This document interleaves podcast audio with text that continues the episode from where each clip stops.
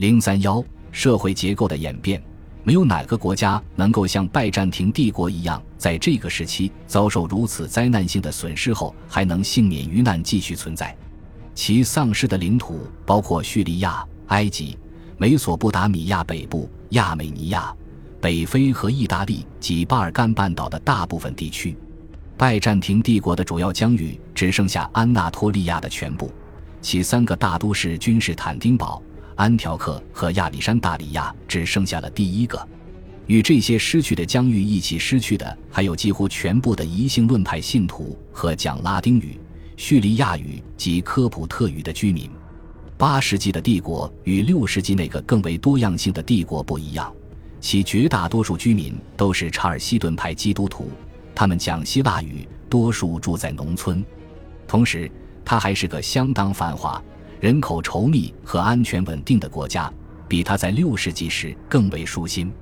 人们对这些更宽泛的一般情况做出合理肯定的同时。描述这个时期拜占庭历史更详细的细节就比较困难了，多多少少存在争议。我们拥有的成文史料并不令人满意，因为他们提供不了多少拜占庭帝国究竟是个什么样子的描述。考古学家提供的有关拜占庭文物的报告支离破碎，形成的意见和通常人们具有的模糊不清的看法也差不多。有些历史学家认为，拜占庭帝国在七世纪期间就是个组织良好的国家，与早期的罗马帝国没有根本区别。另一些历史学家则坚持说，拜占庭帝国发生了深刻的变化，是一个没有组织的社会，更像是早期中世纪的西欧。最糟糕的难题是，这个争议实质上只是程度上的不同，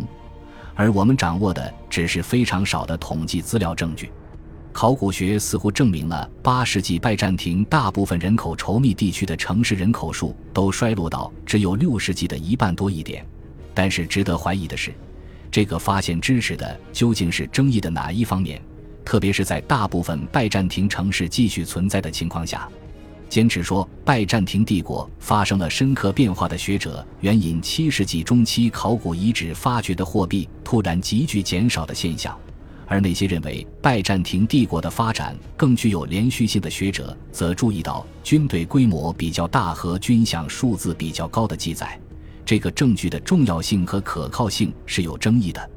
尽管一个合理的情况可能是这样的，真相大概就存在于两个极端观点之间。但我们拥有的这类统计证据支持认为拜占庭帝国的发展更具连续性的观点。持反对意见的人只能集中否定那些证据。他们认为，从极不相同的史料中得出的几个数字概括总结出来的趋势完全是巧合。至于说公元六百五十九年以后货币发掘数量的减少，这种突然性似乎说明出现的不是一种渐进的社会变革，而是突然的管理制度的变革。最有可能的是，军役土地扳手取代了大部分军饷。就像我们上面所说的那样，面临威胁帝国生存的持续军事压力，政府当局被迫优先供养军队。鉴于领土的丧失，帝国做得非常成功。五百六十五年的拜占庭军队还相当稳定的记录为十五万人。到了六百四十一年，领取军饷的数字表明其军队仍有十点九万人。这意味着。拜占庭帝国依靠大约一半的土地供养着相当于五百六十五年四分之三的将士，而且到七百七十三年，拜占庭军队据说总共有八万人。这意味着用不足五百六十五年三分之一的土地支撑着相当于五百六十五年一半的军队。尽管七百七十三年的军队人数受到质疑，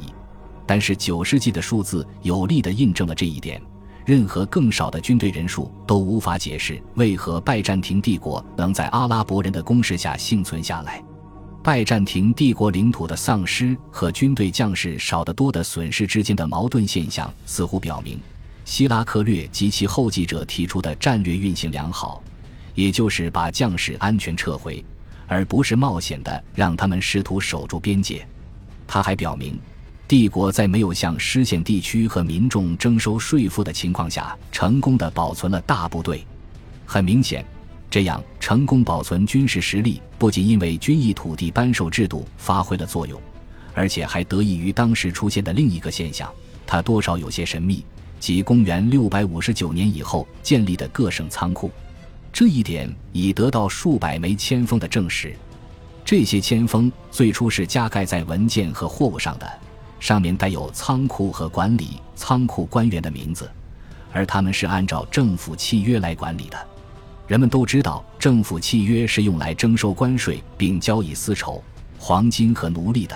在当时，这些签封的大量增加很难反映出商业贸易的增长。自六百五十九年开始的岁月，肯定是拜占庭帝国经济收缩的时期。当时人们越来越贫困，商路越来越不安全，城市越来越小，货币越来越少。解开这个谜团的线索是六百五十九至六百六十八年那些最活跃的政府契约。牧首斯蒂芬留下了十枚签封，涉及至少三个军区的五个仓库货站。他还担任军需总长，及朝廷负责供给军队的大臣。这些货站的主要功能可能就是向将士出售武器装备。而即便假定他们自己支付开销，也需要有可靠的地方去购买军需装备。这个时期社会军事化的现象到处可见。具有各自行政总督的旧省区被军区所取代，军区的将军及其幕僚按照类似于军事法的法律进行管理。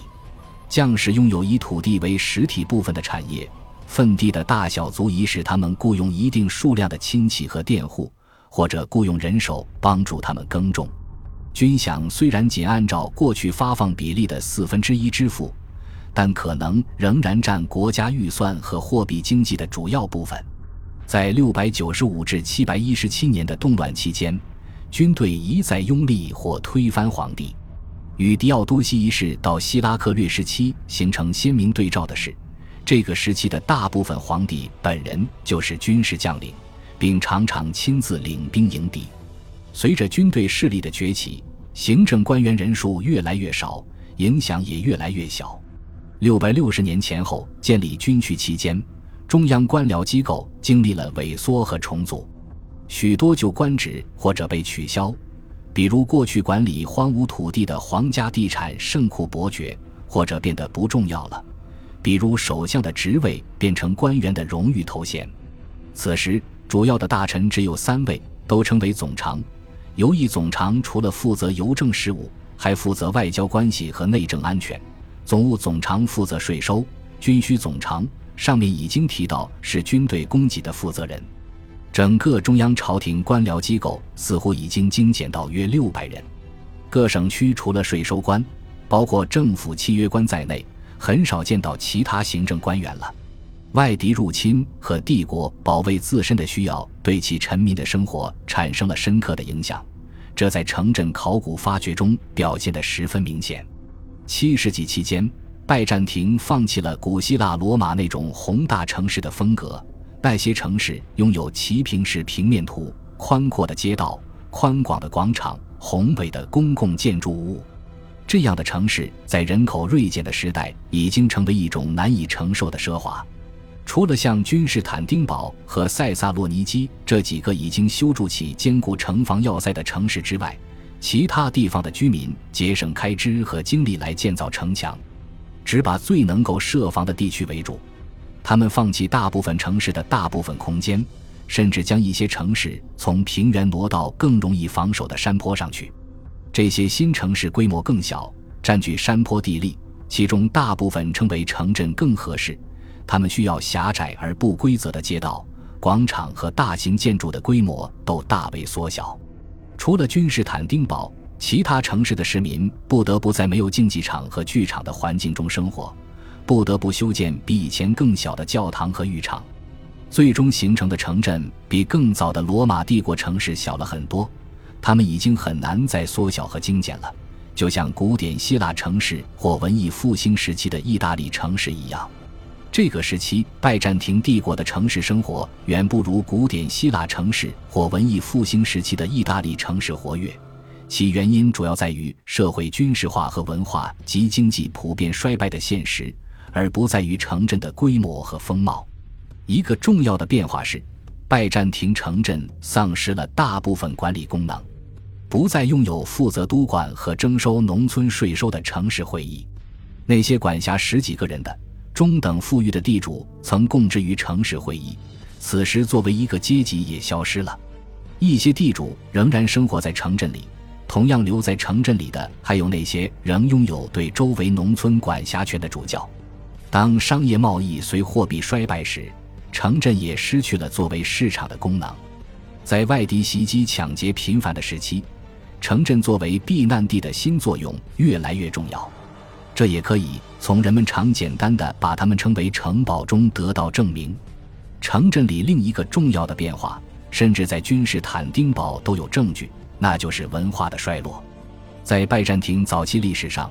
大部分受过良好教育的人都是元老、保长。行政官员和负责训练这些人的教师，他们都是能写会读并读得懂大部分世俗文学的人。他们的亲戚则是教会人士，后者撰写和阅读大部分涉及所有博学知识的文献。此时，保长已经消失不见，元老混杂到了行政官员中，而他们队伍的人数也变得更少，更缺乏威望。社会的教育和文化水平不可避免的下降。虽然所有的军官和教士都有文化，但总的来看，他们只满足于接受过基本的教育。恭喜你又听完三集，欢迎点赞、留言、关注主播，主页有更多精彩内容。